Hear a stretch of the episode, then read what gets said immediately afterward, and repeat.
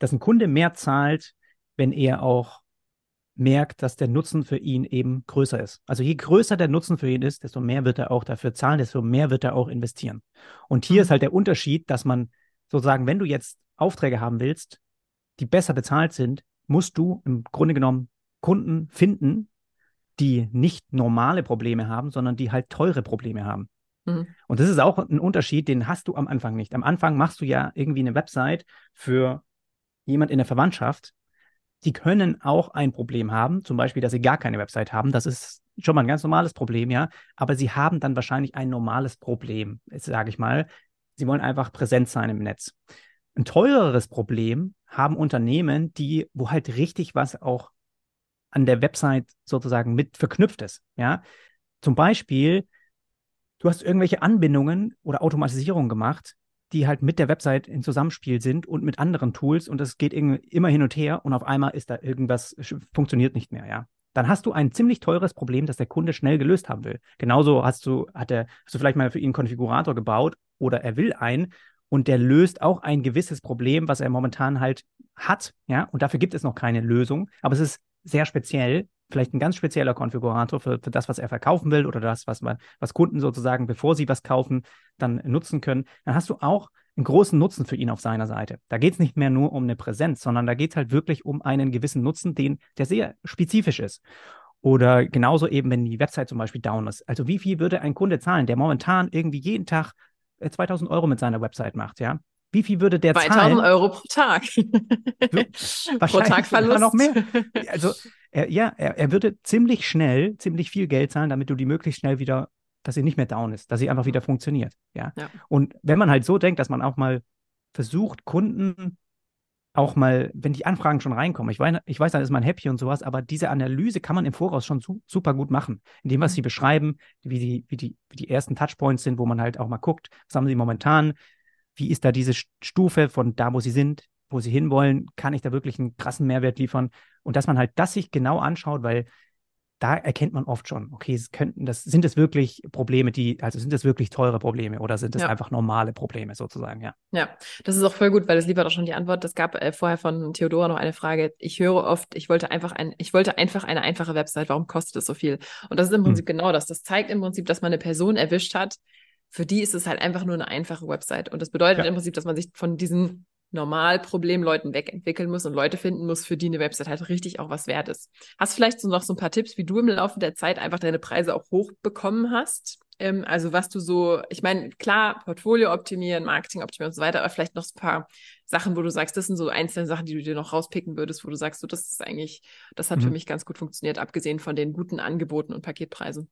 Also, was ich auf jeden Fall sagen kann, was geholfen hat, ist, jeder Kunde hat einen anderen Preis. Das heißt, auch wenn du für den genau die gleiche Website machen würdest, weil einfach der Preis abhängig davon ist, was wie der Nutzen eben danach für den Kunden ist. So, dass man das schon auch sieht, dass man das auch rausfindet, dass man das ein bisschen mehr verknüpft.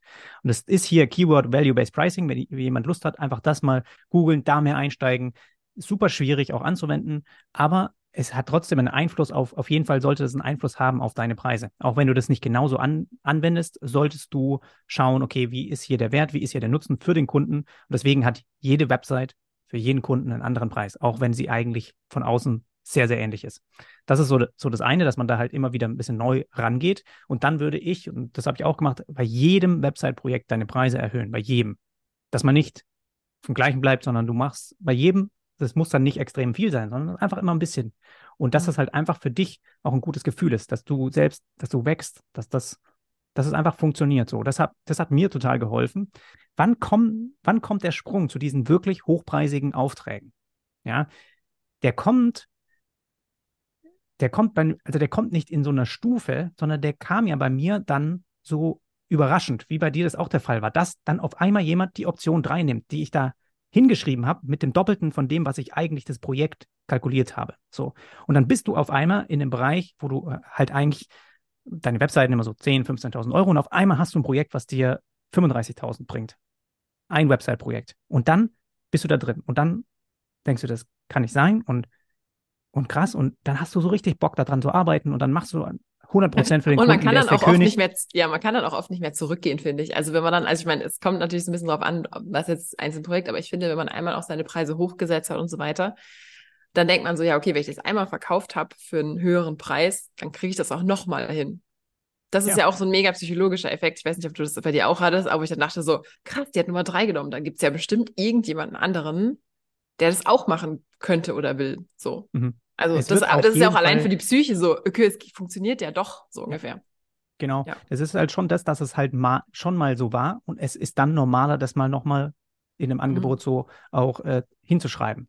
Solche ja. Zahlen sind mega abschreckend für viele. Wenn man einfach mal für 2.000, 3.000 Euro eine Website macht, ist es unvorstellbar, sowas mal in sein Angebot zu schreiben. Und mhm. wahrscheinlich würde das in dem Stadium dann halt auch noch nicht funktionieren. Das ist schon, wie du auch sagst, dieser Prozess, dass man halt über Jahre auch, dass das Portfolio einfach auch sich wandelt, dass das eine andere Ausstrahlung am Ende hat. Und deswegen wirst du auch für andere Sachen angefragt. Aber am Ende ist es, hängt das jetzt nicht unbedingt vom spitzengeilen Design oder irgendwas ab, ob du jetzt mal 30.000 Euro für die Website bekommst, weil es kann, wie gesagt, ein ziemlich teures Problem sein, was du für jemanden löst. Und das kann dann eine ganz unsexy Lösung sein, aber es ist halt einfach ein total das wird einfach total ähm, gebraucht von dem Kunden, ja, und deswegen gibt er da viel Geld für aus. So, das ist ja ganz oft in der Programmierung so, dass da halt was entwickelt wird. Das ist eigentlich gar nicht so sexy, aber das ist halt funktional und die Funktion ist da immer noch wichtiger, wie dass es halt gut aussieht. Das kommt dann vielleicht im, im zweiten Anstrich sozusagen, aber erstmal brauchen sie diese Funktion und äh, ähm, dann geht es dann vielleicht um irgendwie ein spezielles Backend-Dashboard, was halt für den Kunden gebaut wird, dass er irgendwas überwachen kann und das ist ihm mhm. super wichtig. So, das sind halt so Sachen, die, die können auch erstmal nicht so toll aussehen, aber sie haben halt einen teuren Preis, weil sie sehr, sehr nützlich sind für den Kunden. Und es ist schon so, dass es diese Erfahrung, ne, dieses, ja, man ist da einfach in gewisser Weise anders, wenn man jetzt mit den ersten drei Kunden mal so redet oder ob du das halt irgendwie schon 15 Mal gemacht hast und dann fängst du halt irgendwann an, auch solche Preise, wenn du auch sowas mal sagst. Ich meine, sag dem Kunden einfach mal, wenn er fragt, okay, was, was wird das dann ungefähr so kosten? Sag dem einfach mal, dass das äh, 15.000, 15 bis 20.000 Euro kostet. Wie normal kannst du so über solche Sachen sprechen, ohne mhm. dass du irgendwie dich da gar nicht traust, sowas auszusagen und so. Das ist ja auch ein Punkt, da, da muss man erstmal erst hinkommen, so. Ja. ja, ja. Und ich je mehr du das halt, äh, wie du sagst, dann kommt das halt mal vor und dann wird es natürlicher, dann wird es normaler und dann ist es auch kein Problem, sowas auch mal in einem Gespräch, wie wir es jetzt tun, es ist ja abstrus, über was wir hier gerade reden. Das ist enorm viel Kohle. Für manche ist es ein ganzes Jahr, was sie verdienen, was man dann mit mhm. einem Website-Projekt sozusagen hat. Also man muss nicht unbedingt, glaube ich, nur Developer-Sachen auch anbieten, um so hochzukommen. Also ich hatte zum Beispiel auch schon so Sachen und das werde ich ganz oft gefragt, so ja, aber das ist ja ein Baukastensystem oder ich meine, Webflow ist ja theoretisch auch äh, mhm. kein selber programmiertes Ding und so weiter. Kann man da überhaupt so viel verlangen? Und dann sage ich, ja klar, den Leuten ist es doch komplett egal, ob ich das Ding von Grund auf in HTML code äh, ob ich da jetzt zehn Jahre lang dran sitze oder ob ich das mit einem Klick eine komplette Seite mache, das ist dem noch komplett Schnuppe. In Hauptsache am Ende ist dieser, dieses Problem von dem gelöst. Ja. Und das ist für viele halt auch so ein bisschen dieses, boah, um das viele Geld zu kriegen, muss es für mich hart sein, aber das stimmt überhaupt nicht, sondern es muss einfach nur für den Kunden diesen krassen Problemlösungscharakter ja. bieten. Und das ist nicht unbedingt an Programmieren verknüpft, sondern es kann auch alles mögliche andere sein. Nur einfach, falls jemand sitzt und abgeschreckt ist. Also es hat wirklich nichts damit zu tun, dass man jetzt zum krassen Coding-Mensch werden muss, sondern man kann auch andere Sachen äh, anbieten, die für die Leute einen riesen Nutzen haben.